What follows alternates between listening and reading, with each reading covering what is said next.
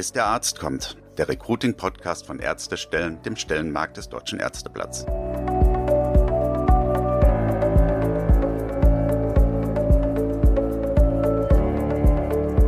Willkommen zur sechsten Folge von Bis der Arzt kommt, dem Recruiting-Podcast von Ärztestellen. Ich bin Stefanie Hanke, Online-Redakteurin beim Deutschen Ärzteverlag und da bin ich vor allem verantwortlich für das Magazin Arzt und Karriere bei ärztestellen.de. In dieser Folge geht es um ein ganz spannendes Thema, mit dem sich viele wahrscheinlich noch nicht so sehr viel beschäftigt haben. Das Thema Recruiting Analytics. Wenn Sie sich darunter jetzt erstmal nichts vorstellen können, dann geht es Ihnen genauso wie mir, beziehungsweise wie es mir ging, bevor ich mit unserem spannenden Interviewpartner Christian Schrader gesprochen habe. Wir klären gleich, was Recruiting Analytics überhaupt ist. In aller Kürze verrate ich es Ihnen schon mal. Es geht um Zahlen und Daten, die Ihnen sehr, sehr viel mehr über Ihre Zielgruppe sagen können, wenn Sie sie nur richtig interpretieren. Und welche Daten dabei wichtig sind und welche Erkenntnisse sich daraus gewinnen lassen, darüber sprechen wir jetzt mit Christian Schrader, dem Gründer und Geschäftsführer von HRM Data Solutions. Er hat sich darauf spezialisiert, Unternehmen durch eine ganz gezielte Datenanalyse beim Recruiting zu unterstützen, natürlich auch Kliniken. Wie können Kliniken interessante Kandidaten und Kandidatinnen gezielter ansprechen, wenn sie sich mit diesen Daten beschäftigen? Und wie aufwendig ist das überhaupt? Das verrät Christian Schrader im Interview. Bis der Arzt kommt. Das Interview. Ja, Christian, wir sprechen heute über das Thema Recruiting Analytics. Das ist ja ein Bereich, mit dem sich viele Hörerinnen und Hörer, auch Recruiterinnen und Recruiter vermutlich noch nicht so in die Tiefe beschäftigt haben. Erklär mal ganz einfach für alle, die das im Moment nicht zuordnen können, was versteht man unter Recruiting Analytics? Recruiting Analytics im Kern beschäftigt sich damit, dass wir im Recruiting eine große Menge an Daten haben, die wir auswerten können. Also wir schauen uns an, wo kommt der Kandidat ursprünglich her, was nimmt der Kandidat, der sich am Ende bei uns bewirbt, an Informationen wahr. Das kann eine Kampagne auf Facebook sein, das kann eine Stellenanzeige bei Stepstone sein, das wird die Karriereseite sein und das ist danach auch der weiterführende Bewerbungsprozess von der initialen Bewerbung über hoffentlich ein Interview, am Ende vielleicht auch ein Vertragsangebot und dann eine Einstellung. Also wir haben ganz viele Daten, die wir auswerten wollen, um am Ende beurteilen zu können, was führt eigentlich zu einem guten Ergebnis im Recruiting und was nicht. Und Recruiting Analytics aggregiert diese ganzen Daten, bringt die zusammen und macht sie auswertbar und versetzt uns damit auch in die Lage, Entscheidungen zu treffen, was sollte man denn vielleicht mal verändern im Recruiting. Warum würdest du jetzt sagen, ist es wichtig, dass sich speziell Personaler im Klinikbereich mit dem Thema mal befassen? Naja, es ist wie auch in jedem anderen Bereich eines der Kernprobleme, dass Geld ausgegeben wird, äh, häufig immer mehr, weil man die Kandidaten nicht bekommt und keiner genau weiß, woran es eigentlich liegt. Und das Recruiting Analytics hilft uns besser zu verstehen, wo gebe ich Geld aus, was ist das Ergebnis, äh, was aus dieser Budgetausgabe herausgekommen ist und war es eigentlich das, was ich mir erhofft habe. Häufig ist es so, dass man in Teilen relativ wenig Geld ausgibt äh, und eine tolle Leistung produziert und man sollte halt hier mehr Geld ausgeben in anderen Fällen gibt man relativ viel Geld aus und eigentlich kommt überhaupt nicht das als Ergebnis raus, was man sich wünscht. Und äh, diesen Unterschied zu erkennen, das ist das, wo Recruiting Analytics einem hilft. Was für Daten erhebt ihr denn da jetzt ganz genau? Die Daten kommen aus ganz verschiedenen Quellen. Also wir haben zum Beispiel Quellen angeschlossen und das können wir auch nur jedem empfehlen, der sich mit dem Thema beschäftigt, dass man halt weiß, was passiert eigentlich auf den Kanälen wie einem Stepstone, wie auch einem Facebook, einem Indeed, also den ganzen Kanälen, wo üblicherweise Geld ausgegeben wird. Das zweite ist, dass man sich anschauen muss, was passiert jetzt auf meiner Karriereseite. Also da gibt es natürlich auch eine große Interaktion. Der Kandidat kommt meistens über einen der großen Kanäle auf die Karriereseite, bewegt sich da, kommt in Teilen auch nach ein paar Wochen wieder. Eine typische Recruiting-Journey äh, ist ja kein Spontankauf. Ne? Also man braucht ein bisschen Zeit, man muss sich damit beschäftigen, ob man sich überhaupt am Ende für das Unternehmen begeistern kann und sich da bewirbt.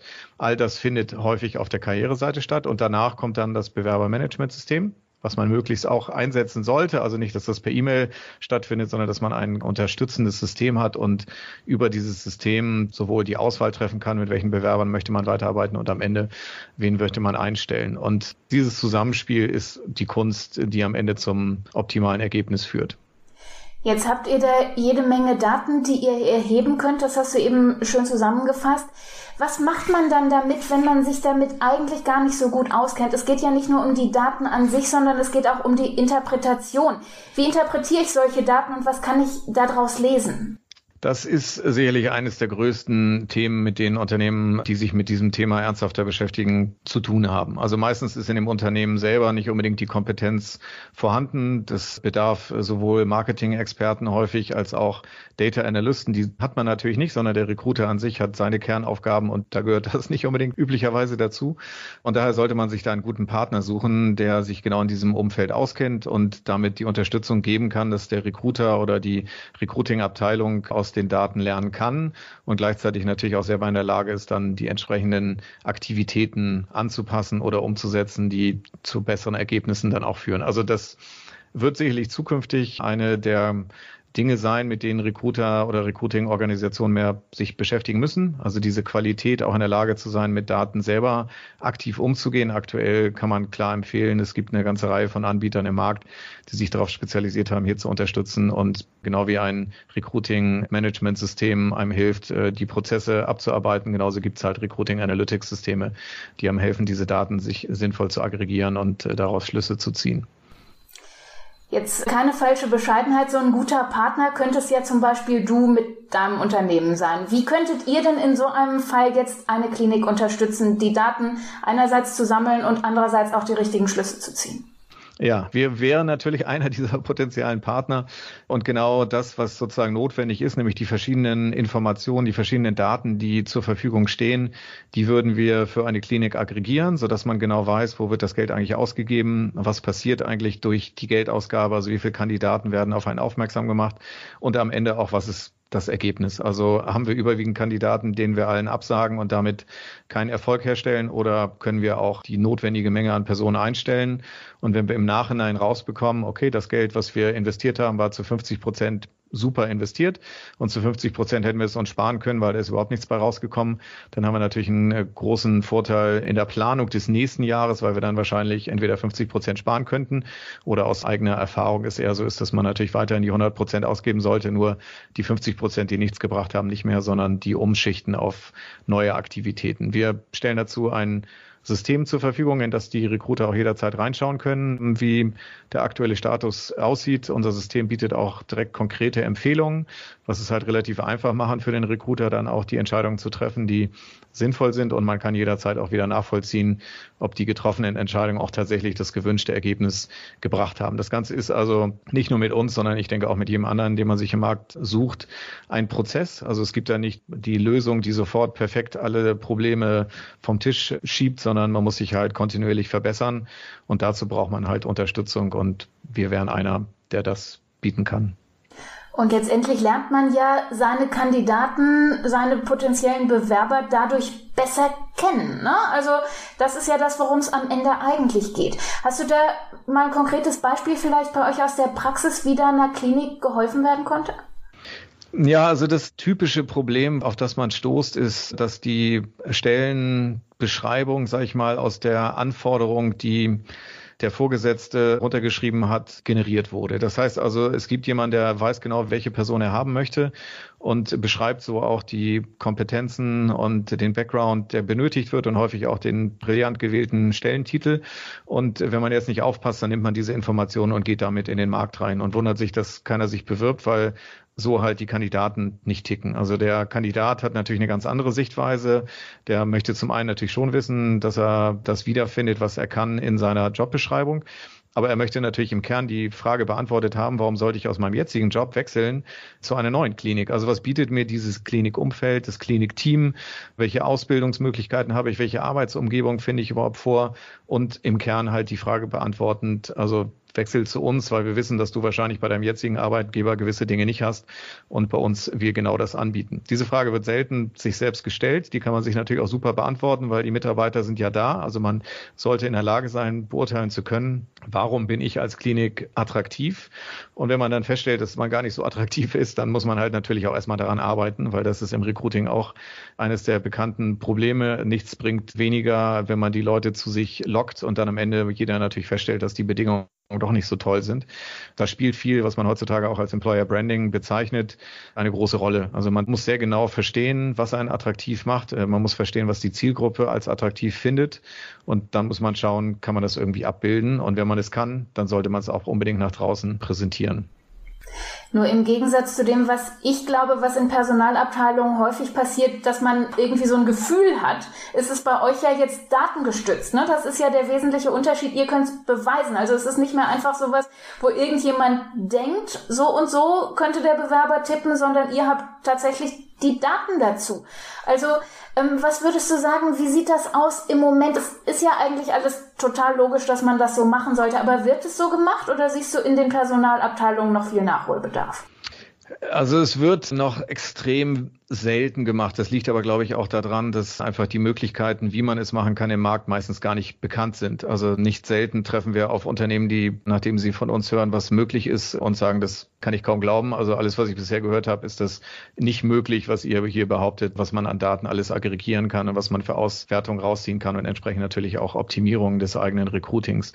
Das ist was, was über die Jahre sich sicherlich jetzt wandeln wird, weil bekannter wird, dass man natürlich schon viel machen kann konkret vielleicht auf deine Frage davor sogar eingehend. Also das, was wir auch erleben, ist, dass eine Stellenbeschreibung, die ausgeschrieben wird und wo der Recruiter vielleicht sogar unterstützt durch uns die äh, Empfehlung mitbekommen hat, dass man den Stellentitel mal verändern sollte. Das geht er dann zurück in sein Team in der Klinik und dann wird ihm zurückgespielt, nee, das ist der Jobtitel, den haben wir immer so genutzt und ich glaube nicht, dass es irgendeinen besseren gibt. Und das, was wir mit unseren Systemen, aber auch grundsätzlich jede andere intelligente Agentur herstellen kann, ist, dass man jetzt mal zwei, drei verschiedene Jobtitel testet und einfach mal ausprobiert, welcher funktioniert denn besser. Und äh, da kann man natürlich sowohl messen, wie viel Aufmerksamkeit gehen auf diesen Jobtitel und häufig ist das schon ziemlich augenöffnend. Also wenn man einen Jobtitel wählt, den die Zielgruppe attraktiv oder interessant findet oder nach der die Zielgruppe überhaupt zumindest mal sucht, dann wird natürlich auch viel mehr Aufmerksamkeit sofort auf diesen Job gelenkt.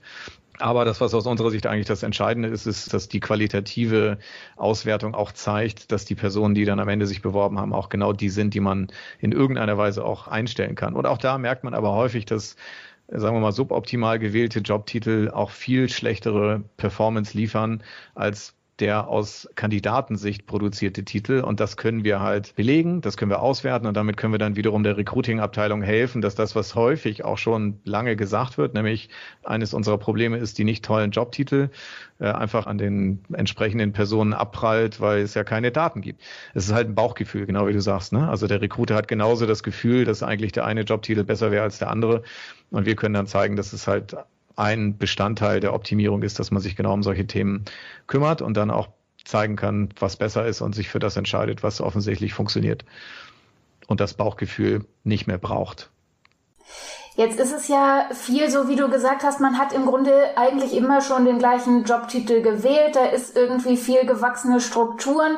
Man müsste jetzt mit dem, was du da vorschlägst, eigentlich ziemlich radikal umdenken und einfach sagen, wir machen es eben nicht mehr so wie immer, sondern wir richten uns jetzt nach den Daten, die wir jetzt erheben und interpretieren können. Auf wie viel Widerstand stößt man da? Es ist ja auch mit mehr Arbeit verbunden. Ist das was, was man jetzt in verschiedenen Personalabteilungen einfach implementieren kann, weil es so logisch ist? Oder hängen da viele noch an dem, so haben wir es aber immer gemacht? Ja, absolut. Also du hast es natürlich genau richtig erkannt. Die allermeisten Unternehmen und Kliniken, mit denen wir zu tun haben, kommen aus einer langjährigen Erfahrung, dass es immer so gemacht wurde und erleben aber jetzt immer mehr, ich würde sagen fast von Monat zu Monat, dass es halt schwieriger wird. Wir sind nicht mehr in einer Situation, wo man sagen kann, das, was wir immer gemacht haben, funktioniert ja auch weiterhin. Ne? Also was soll ich da irgendwas dran ändern? Das war sicherlich in unserer eigenen Erfahrung der letzten Jahre vor zehn Jahren absolut noch so. Vor fünf Jahren wurde schon leicht anders und gerade jetzt durch die Corona-Zeit nochmal besonders unterstützt, ne, weil viele sich halt auch mal überlegt haben, wo finde ich jetzt eigentlich den passenden Arbeitgeber, den passenden sicheren Hafen, ist es nochmal extrem verstärkt worden. Und daher haben wir jetzt das positive Problem, dass wir immer mehr Anfragen von Unternehmen bekommen, die erkannt haben, sie müssen da mal dringend was tun und auch gleichzeitig erkannt haben, dass sie bisher da nichts gemacht haben, keine Ahnung haben und die Systeme, die sie haben, häufig ihnen nicht die Fragen beantworten, die sie beantwortet haben müssen. Wie, was sollte ich denn jetzt mal machen? Das ändert sich gerade extrem schnell. Glaubst du denn, dass das irgendwann Standard sein wird, dass man im Recruiting ganz normal so vorgeht? Man muss ja im Kern eigentlich nur gucken, wie das sich im Produktmarketing verhält, aber auch im Umfeld von Travel. Also wenn wir da reinschauen, wie arbeiten Unternehmen, die arbeiten alle natürlich extrem datenbasiert. Also wenn man die fragen würde, dann würden die alle dir sagen, ja, wie soll man das denn sonst machen? Ne? Also wie, wie kann ich denn meine Budgets sinnvoll einsetzen, wenn ich nicht weiß, was am Ende rauskommt? Ne? Das ist also völlig logisch. Daher glaube ich, das wird im Recruiting genau dieser Wandel jetzt äh, immer mehr einsetzen und irgendwann wird das völlig normal sein. Und je nachdem, wie gut die Systeme sind, ist es auch etwas, wo man jetzt nicht komplett umdenken muss, sondern häufig äh, wir natürlich auch mit Unternehmen zu tun haben, die das schon sich die ganze Zeit wünschen. Also im Kern möchte ich ja wissen, wo mein Geld, was ich ausgegeben habe, was für ein Resultat das gebracht hat. Und ich möchte natürlich auch möglichst einfach dann eine Empfehlung kriegen, was sollte ich denn jetzt machen? Und dann möchte ich noch am allerliebsten in der Lage sein mit einem Klick. Also hier ist die Empfehlung und dann drücke ich auf den Knopf und dann wird es tatsächlich direkt umgesetzt. Und so arbeiten halt moderne Systeme, wenn sie überhaupt noch eine Empfehlung aussprechen und dir einen Klick geben und es nicht direkt vollautomatisiert machen, weil sie ja die Daten auch kontinuierlich überarbeiten und kann ich mich auf andere Dinge konzentrieren, gerade als Recruiter vielleicht. Das klingt jetzt auch so, als wäre es eigentlich im Doing gar nicht so kompliziert, oder? Also ich könnte mir auch vorstellen, dass so eine Hemmschwelle ist für Recruiter zu sagen, ich habe es irgendwie nicht so mit Technik und das ist mir alles sehr fremd. Ich fange lieber gar nicht erst an. Aber so wie du es jetzt geschildert hast, ist es eigentlich zugänglich und man braucht gar nicht groß Vorkenntnisse. Ist das so? Da würde ich tatsächlich bei uns sagen, natürlich unsere Philosophie, dass wir mit unserer langjährigen Erfahrung, wie man datenverarbeitende Systeme aufbaut, genau diese Dinge so herstellen muss, dass der Nutzer in der Lage ist, sowohl nachzuvollziehen, warum sollte er jetzt auf diesen Knopf drücken, aber gleichzeitig auch den Knopf hat, um dann einfach drauf drücken zu können und seine Entscheidung damit ohne großen Aufwand treffen zu können und sie dann wiederum auch nachhinein nachvollziehen zu können. Das heißt aber nicht, dass das die Systeme sind, die die meisten Recruiter jetzt gerade vor sich sehen. Ne? Also die meisten Recruiter haben natürlich schon immer irgendwelche Datenauswertungen, aber das sind meistens Reports, die man sich entweder noch selber zusammenklicken muss oder wenn man sie fertig bereitgestellt bekommt, dann ist man weit davon entfernt, daraus jetzt irgendwie direkt einen Rückschluss zu ziehen, was man machen sollte. Ne? Das ist halt auch der Status quo. Also es wurde in den meisten Systemen völlig unterschätzt, dass man in diesem Umfeld, also im Data Analytics Umfeld, auch Systeme herstellt, die für Nicht-Data Analysten irgendwie bedienbar und und nutzbar sind. Das entwickelt sich jetzt gerade, aber natürlich geht das. Und wenn man sich die entsprechende Mühe gibt und Lösungen schafft, die für die Zielgruppe dann auch einfach zu bedienen sind, dann spricht auch da natürlich absolut nichts dagegen und wir brauchen nicht nur Experten, die es am Ende bedienen. Wir brauchen natürlich Leute, die das Grundprinzip verstanden haben, das ist klar, dass man Daten braucht und dass man auch ein bisschen verstehen muss, wie Zielgruppen aussehen, also dass ich natürlich im Markt nach Leuten suche, die die Frage beantwortet haben wollen, warum sollte ich bei euch überhaupt anfangen und die nicht nur wissen wollen, was man denn so macht, als äh, was auch immer gerade gesucht wird, das ist den meisten ja klar und das ist das, wo wir merken, dass noch ein großer Unterschied da ist. Ne? Also die Systeme wollen die meisten haben, aber haben Sie auch verstanden, was eigentlich alles dazugehört. Ist das denn grundsätzlich was für jede Art von Klinik oder würdest du sagen, es lohnt sich erst ab einer gewissen Größe, dass man eben auch Experten hat, die sich dann relativ gezielt damit auseinandersetzen und wenn man ein kleines Haus ist, dann ist es vielleicht mehr Aufwand als Nutzen? Ja, das ist eine sehr gute Frage. Die kann ich aktuell nur so beantworten, dass wir tatsächlich mit relativ großen Unternehmen zusammenarbeiten, weil der Aufwand nicht zu unterschätzen ist. Das heißt aber nicht, dass die Systeme gerade in den kommenden Jahren mit Sicherheit immer mehr in die Richtung gehen werden, dass auch gerade kleinere Kliniken kein Problem haben werden, auf so eine Lösung zuzugreifen, da sie halt standardisiert ist und äh, mit einfachen Mitteln auch herstellbar ist das, wo ich momentan tatsächlich ein bisschen skeptisch bin, ist, man muss sich schon bewusst sein, dass man irgendjemanden braucht, der diese Daten für einen interpretiert. Und das ist eigentlich die größte Komplexität, auf die wir auch stoßen. Also auch für uns ist es äh, im täglichen Geschäft immer wieder Neues, auf das wir stoßen und wo wir neu uns zusammenreimen müssen. Was kann man hier eigentlich für einen Rückschluss ziehen? Da kann ich nur empfehlen, wenn man das auch als kleinere Klinik macht. Man muss sicherlich nicht ein komplett sechsstelliges Projekt daraus machen, aber man sollte sich zumindest eine Agentur suchen, die einem auch hilft, weiterzukommen auf einem Weg. Das kann aber auch in Schritten sein. Also wir arbeiten mit Unternehmen zusammen, wo uns klar ist, wir werden jetzt äh, einen Plan für die nächsten drei, vier Jahre abarbeiten und wir werden natürlich nicht im ersten Jahr die ultimative Lösung schaffen, sondern wir müssen uns da Schritt für Schritt gemeinsam hinarbeiten. Auch das kann natürlich Kosten sparen und einem helfen, erstmal die Basis zu schaffen und dann Schritt für Schritt besser zu werden über die nächsten Monate und Jahre.